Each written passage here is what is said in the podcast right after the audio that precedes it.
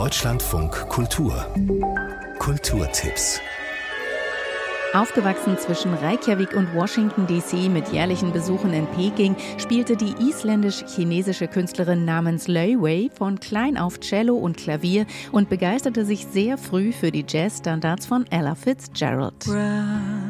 me in your arms, leaned in and im Jahr 2020 veröffentlichte Löway ihre Debütsingle Street by Street, die die Spitze der isländischen Radiocharts erreichte. Ihr neuestes Album Bewitched wurde ebenso abgefeiert. Heute Abend gibt Löway ein Konzert in Berlin. You me from the first time that you kissed me.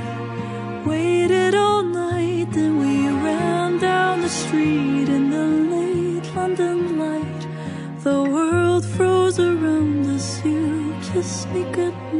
Loy das Konzert heute Abend im Astra in Berlin, danach in Köln und Dresden.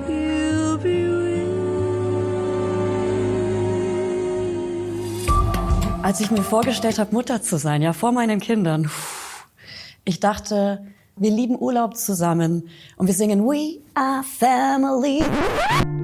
Julia Knörnschild ist zweifache Mutter, Podcasterin, Influencerin und Autorin. Sie ging im Sommer 2022 mit einer Erschöpfungsdepression in eine Tagesklinik und hat über all ihre Erfahrungen nun ein Buch geschrieben. Mama kann nicht mehr. Sie spricht darin offen über ihre Diagnosen Burnout, ADHS und Angststörung. Heute Abend liest sie in Hof. Das ist eine unsichtbare Krankheit und die haben ganz viele Menschen, aber spricht keiner darüber, weil sie sich schämen weil sie denken, sie sind schlecht, weil sie denken, sie sind nicht normal. Aber das Wort normal wurde erfunden.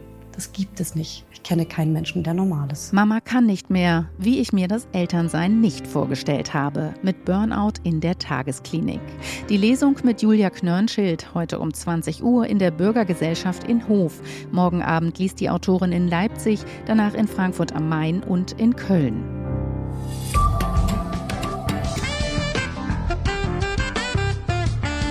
Der aus einer Musikerfamilie stammende Saxophonist Jakob Manns fiel schon sehr früh durch sein Talent und seinen Enthusiasmus auf. Er war bereits mit 15 an der Musikhochschule Stuttgart eingeschrieben, wurde Teil des Landesjazzorchesters Baden-Württembergs und veröffentlichte sein erstes Album schon bevor er 20 wurde. Mit seiner Groove Connection und im Duo mit der Pianistin Johanna Summer sorgte er ebenfalls für Furore. Sein Jakob Manns Project gründete er bereits 2017. Damit steht er heute Abend auf der Bühne in München.